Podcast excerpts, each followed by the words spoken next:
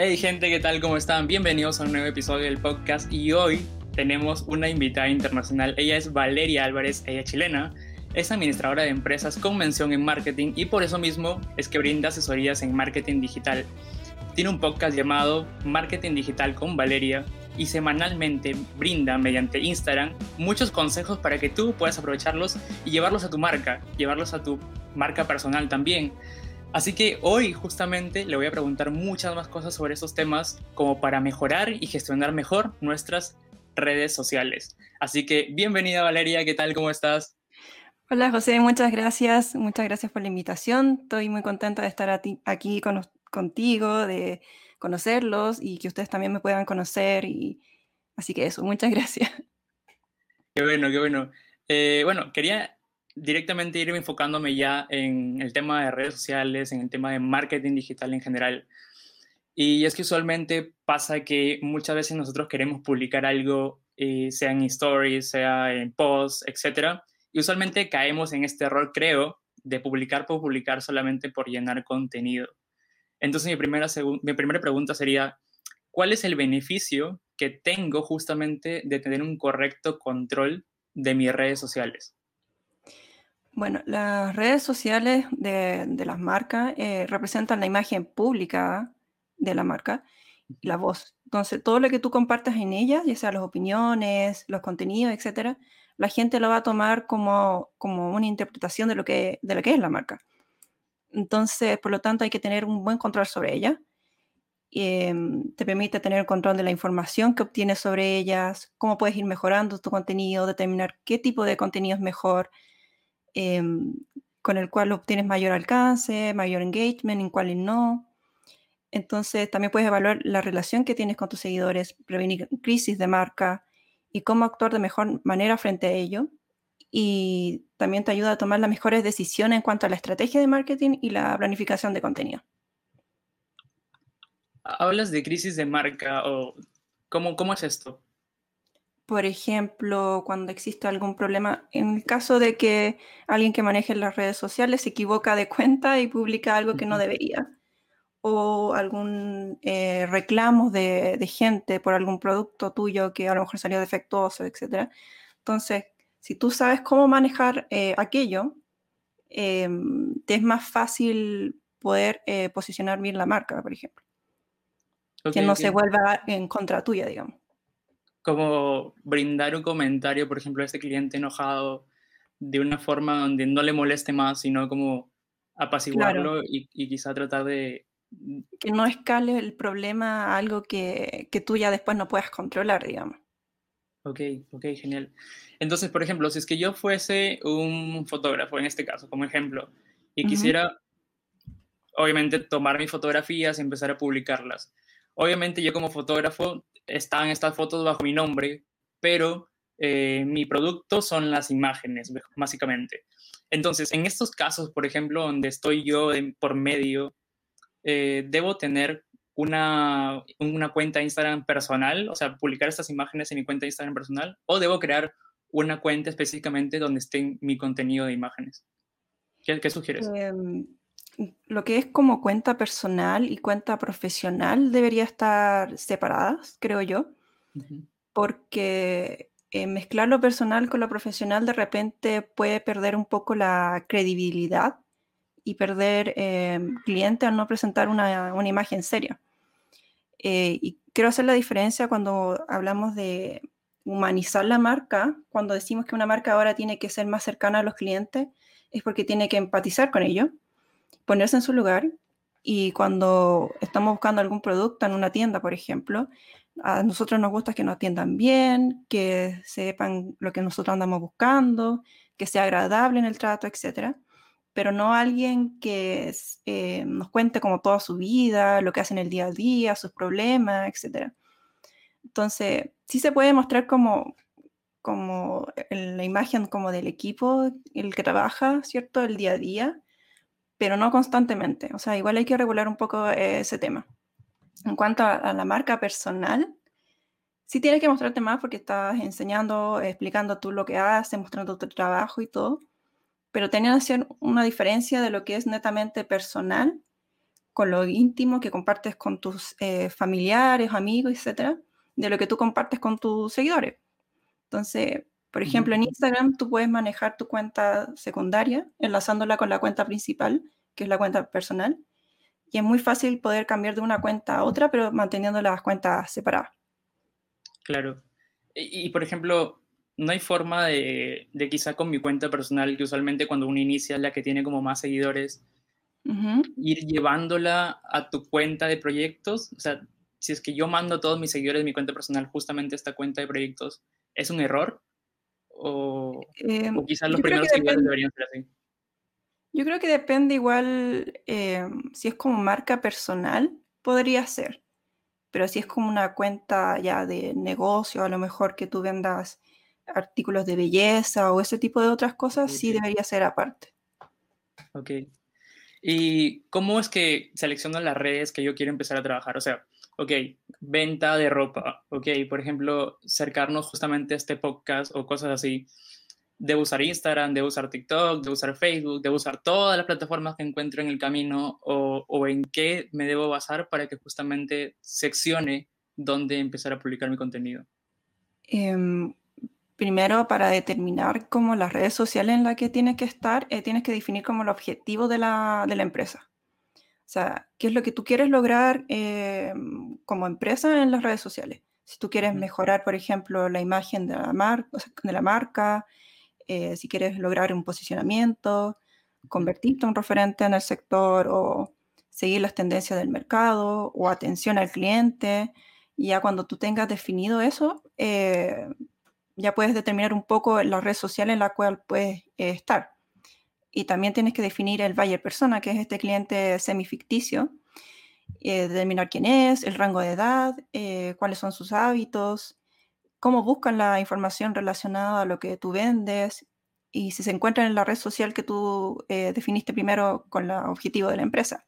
Y también si tú tienes los recursos o no para llevarlo a cabo y la mayoría de las personas piensan que no es necesario invertir en ellas, pero la verdad es que es súper necesario porque te ayuda a generar más alcance, reconocimiento de marca, la interacción eh, y así. Ok, hablemos de justamente estas técnicas. Comentabas lo del buyer persona. El buyer persona creo que es algo muy importante porque te da una idea básicamente de quiénes pueden ser tus clientes, ¿cierto? Pero ahora, e-, esto lo debo hacer antes de comenzar mi proyecto, justamente mejorar durante la ejecución de mi proyecto. ¿En qué momentos debería generar estos buyer persona? Yo creo que es mejor, o sea, es importante realizarlo antes de iniciar cualquier proyecto, porque nos va dando como el camino para ir comprendiendo de mejor manera em, cómo van a ser esos compradores eh, ideales que pudiesen estar interesados en tu producto. ¿Nos comentas básicamente, a los que no, no, saben probablemente, qué es un buyer persona? Bueno, el, el buyer persona es este cliente semificticio, ¿cierto? que, que, es una persona, digámoslo así, real, que tiene un nombre, que tiene eh, una personalidad, tiene intereses, hábitos de compra, y tú eso tú lo puedes, eh, o sea, no adivinar, tú lo puedes averiguar como en encuestas, en, investigaciones de mercados que hacen de repente las empresas grandes, tú también te puedes sacar cierta información de ahí, analizando también los seguidores de tu competencia. Y ahí tú puedes hacerte un poco la idea del, del buyer persona. Podríamos como asimilarlo a que es una persona ficticia en Instagram que te sigue y está comprando con tu... Claro. contigo, ok, ok. Y en base, en base a esto, justamente lo que te había preguntado hace un momento, ¿cómo es que definimos esto? ¿Antes, durante o en qué momento? Eh, es importante hacerlo antes, porque así tú ya pues defines ya bien quién es tu buyer persona, lo que hace, lo que, cómo busca por internet la información y te da eso el camino para generar ciertas estrategias para poder em, dirigirte a esa persona. Pero sí, no hay que olvidar que ese buyer persona eh, evoluciona. Como todas las personas evolucionamos, cambiamos de opinión, cambiamos de intereses y no es alguien estático. Entonces siempre hay que estarlo evaluando y, o sea, no sé qué, no nos podemos quedar con un solo buyer persona. O sea, del principio de que ese se va a mantener para siempre, no. Eh, va evolucionando porque va cambiando sus intereses, su hábito de compra. Entonces, en todo momento hay que ir eh, evaluándolo. ¿cuántos deberíamos tener como en un inicio o a la mitad, más o menos? Yo diría eh, unos dos, más o menos. Como mínimo. Claro, como mínimo. No hay que tratar de como de abarcar tanto porque no todos van a comprar tu producto. Y, y, hay que definirlos bien como quiénes son esas personas. Porque no es lo mismo, por ejemplo, una mujer de 30 años que una de 20, por ejemplo que igual tienen como ciertas diferencias de compra o de intereses también. Entonces hay que dirigirse como de distinta manera. Ok, y esto lo voy enfocando cómo, o sea, ¿cómo es que yo sin antes eh, saber, o sea, ya tengo idea de quién le voy a vender, que probablemente sean jóvenes en este caso, pero cómo identifico un buyer persona y otro buyer persona? Que lo puedes hacer, por ejemplo, primero como con una encuesta.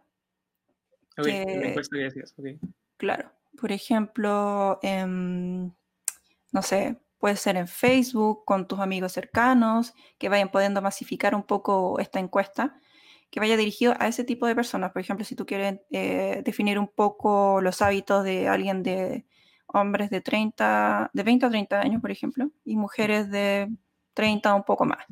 Entonces, viendo un poco sus, gustos, también preguntando acerca de tu producto si les interesa o cómo buscan la información acerca de ello. Y así tú puedes ir como generando una idea de, de ese buyer persona.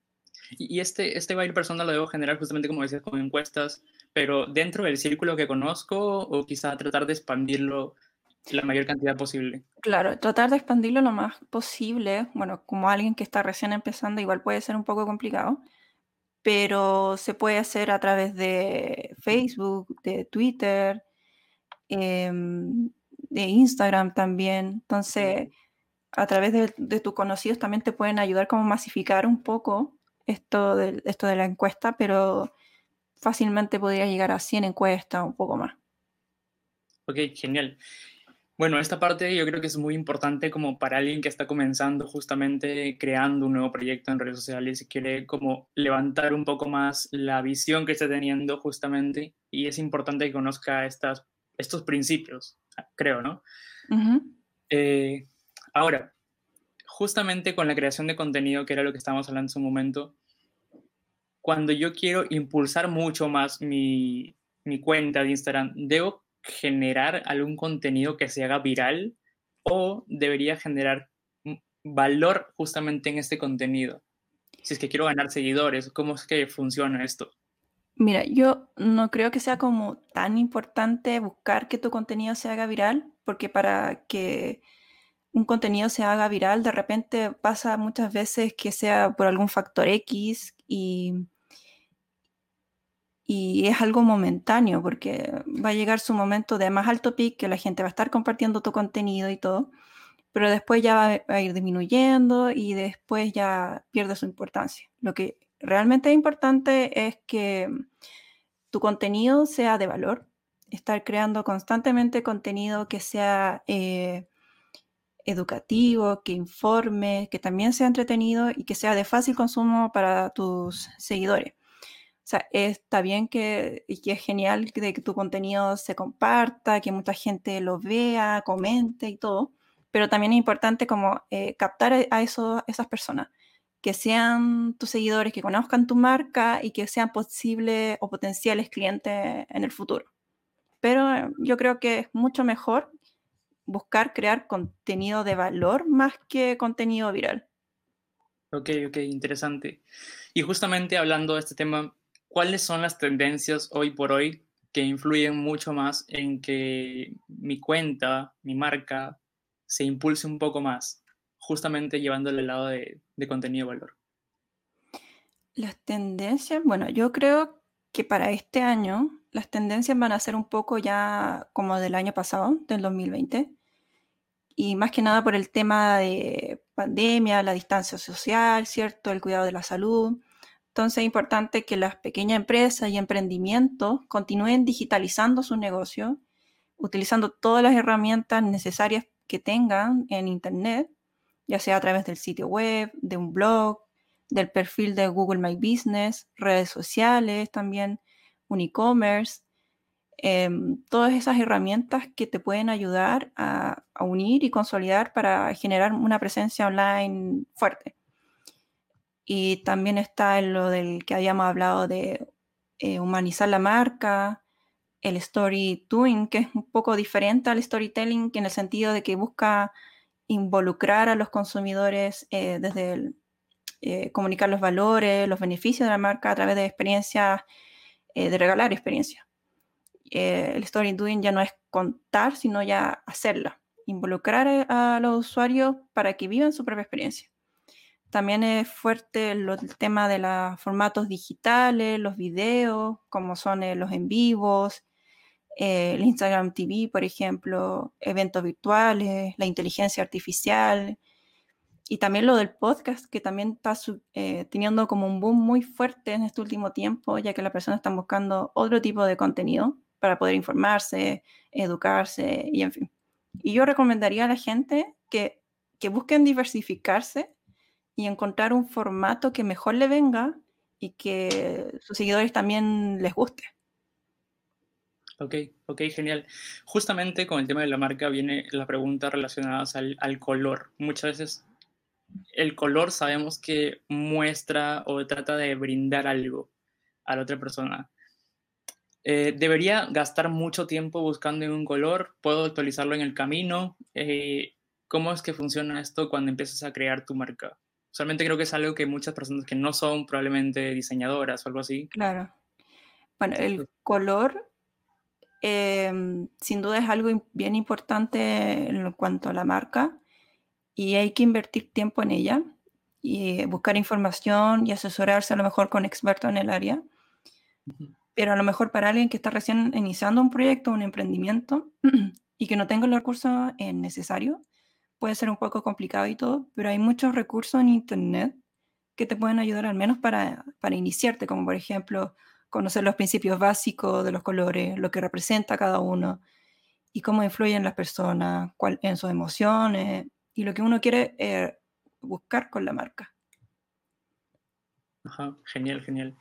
Ahora, un poco llevándolo ya a un tema más actual, por decirlo así, y también ya tecnológico, es que últimamente yo estaba escuchando mucho sobre ese tema de posicionamiento SEO.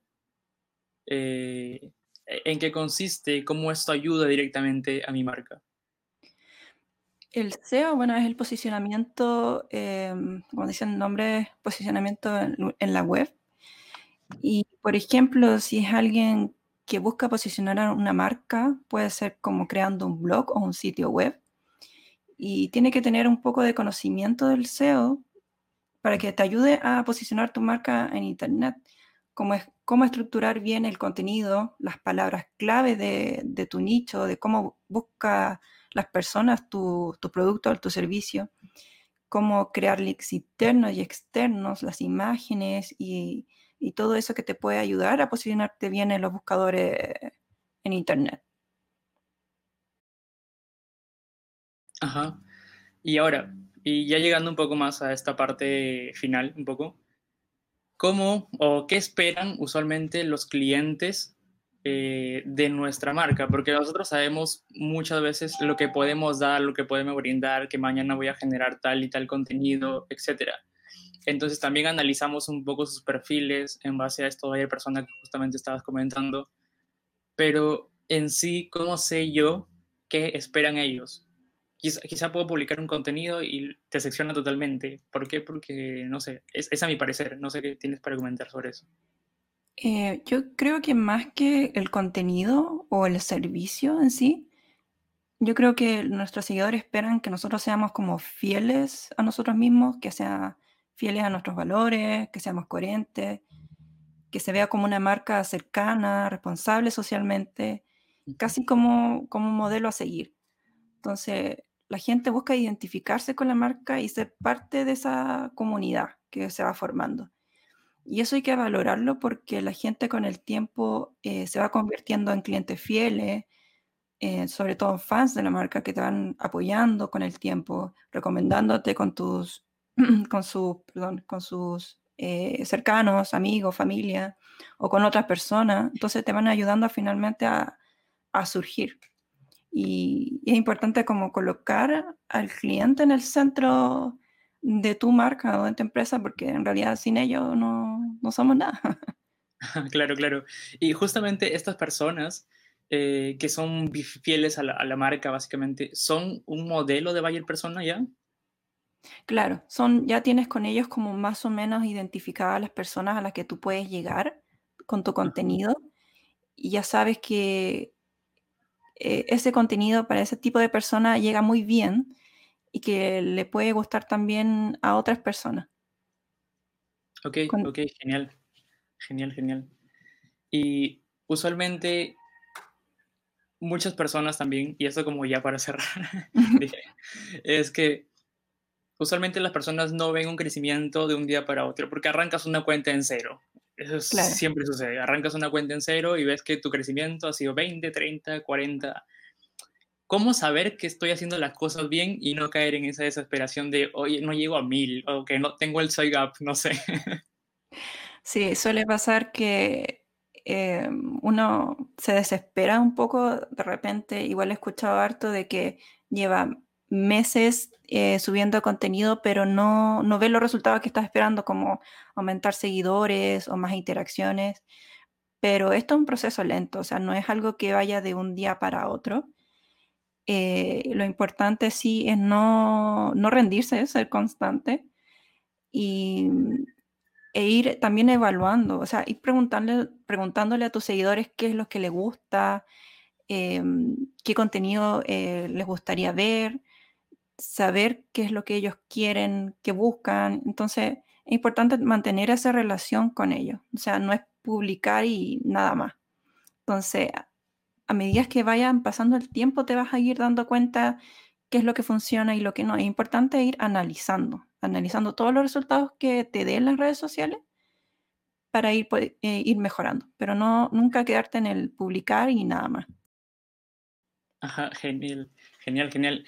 Y yo creo que para quien no saben un poco, este, tú básicamente comenzaste siguiendo el podcast y ah, de hecho yo fui y vi el contenido de Valeria y me pareció sensacional. Por eso mismo es que aquí justamente les voy a dejar el Instagram de Valeria para que vayan a seguirlo con todos los consejos de marketing que pueden aprender todas las semanas. ¿Sacas algún día en especial tu contenido? Eh, no, yo en general publico más en la semana, sí, de lunes a viernes. Igual de repente sábado, domingo, pero en general cada dos o tres días. pero igual siento que tratar de subir todos los días no, es, no es bueno. Puede ser muy abrumador quizá. Claro, porque tienes que estar siempre pensando qué voy a subir hoy día, qué voy a subir a este otro día y de repente colapsas un poco, entonces claro. tienes que dejar como ese tiempo para poder analizar, planificar y, y pensar bien el contenido que vas a hacer. Genial, así que sí, ya saben, aquí si quieren ir a ver un poco del contenido de Valeria, pueden ir aquí eh, y seguirla. Igualmente, si tienen preguntas sobre eh, lo que ha sido el episodio de hoy día, pueden dejarlo en los comentarios y se los pasaremos también a Valeria para que pueda responderlos, interactuar un poco con ustedes también. Pero ya saben, no pierdan este, esta cuenta que está sensacional y de hecho Valeria llegó aquí al podcast ahorita a compartir un poco nosotros sobre, sobre lo que es marketing digital un poco y, su contenido es buenísimo. Así que pueden ir y seguirnos a nosotros también aquí en arroba Juventud Podcast. Y bueno, Valeria, te quería comentar que llegamos un poco a la parte final y justamente en esta parte final es un ping-pong un poco para relajarnos ya. Te digo como, de hecho, lo que has comentado está muy, muy puntual, muy bueno y creo que la gente le puede servir muchísimo para que pueda llevar su marca poco a poco a otro nivel. No sé si te vas, si vamos con esta parte del cierre. Sí, dale. vale, buenísimo. Te voy a dar como una palabra y respondes lo primero que se te venga a la mente, ¿te parece? Dale. Dale, buenísimo. Un deporte. Eh, básquetbol. Un libro. Ah, eh, Game of Thrones. Ok. Un miedo. Las alturas. Las alturas. Sí. ¿Por alguna experiencia previa o algo así? No, no, no, pero no sé, me da, me da un poco de náuseas, mareo, entonces no. Ok, ok. Eh, una canción. Eh, despacito. ¿De Luis Fonsi? Sí. Bueno, bueno. ¿Y un secreto random o un dato random que nos puedas contar sobre Valeria? Ay, no sé. un secreto que ya no va a ser secreto. Es la idea. a ver, ¿qué puede ser? O, quizá un dato random, algo que quizá no muchos saben, probablemente. Mm, bueno, yo me fui a intercambio a Japón a los 16 años. Interesante, interesantísimo. Hablo un poquito japonés, un poquito. ¿Puedes decir algunas palabras? ¿Algo así? Ah, a ver, eh, watachi no namae wa Valeria des. Eh, doso yoruchiku onegai shimasu. Ok, gente, si alguien entendió, me lo escribe después en los comentarios. Buenísimo. Y yo creo que todo ese aprendizaje y todo lo que has llegado a conocer se ve reflejado aquí. buenísimo, buenísimo, de verdad. Y un gusto haberte tenido justamente aquí en el podcast. Eh, no sé si quieras dar como algún mensaje final ya para la gente que te pueda estar escuchando y quisiera también como emprender o etcétera. Eh, bueno, dejo a todos invitados a mi cuenta, a mi podcast también, eh, Marketing Digital con Valeria. Y también decirles que si quieren emprender, si quieren eh, o tienen alguna idea de proyecto y todo, que, que sigan adelante, que no se, no se desanimen si obtienen no obtienen los resultados que esperan, porque esto es todo un proceso y lleva tiempo, pero sí o sí hay que ser constante. Buenísimo, buenísimo, Valeria. De verdad te devuelvo a agradecer nuevamente por este espacio. Y gente, ya saben, no olviden suscribirse y seguirnos, seguir a la cuenta también de Valeria para que puedan interactuar, conocer un poco más y aquí para que puedan también seguir un poco más los episodios. Así que muchas gracias Valeria por tu tiempo y de verdad un placer que hayas compartido toda esta experiencia con nosotros. Muchas gracias a ti por, por hoy día, por conversar en esto. genial, genial. Eh, bueno, Ahora sí, esto ha sido bueno el episodio de hoy día. Recuerden suscribirse, darle like, comentar todo lo que quieran para poder seguir creando más contenido junto con ustedes y poder seguir llevando, llevando, llevando esto para más jóvenes en sí. Y nada, pues nos vemos en un siguiente episodio. Chao, cuídense.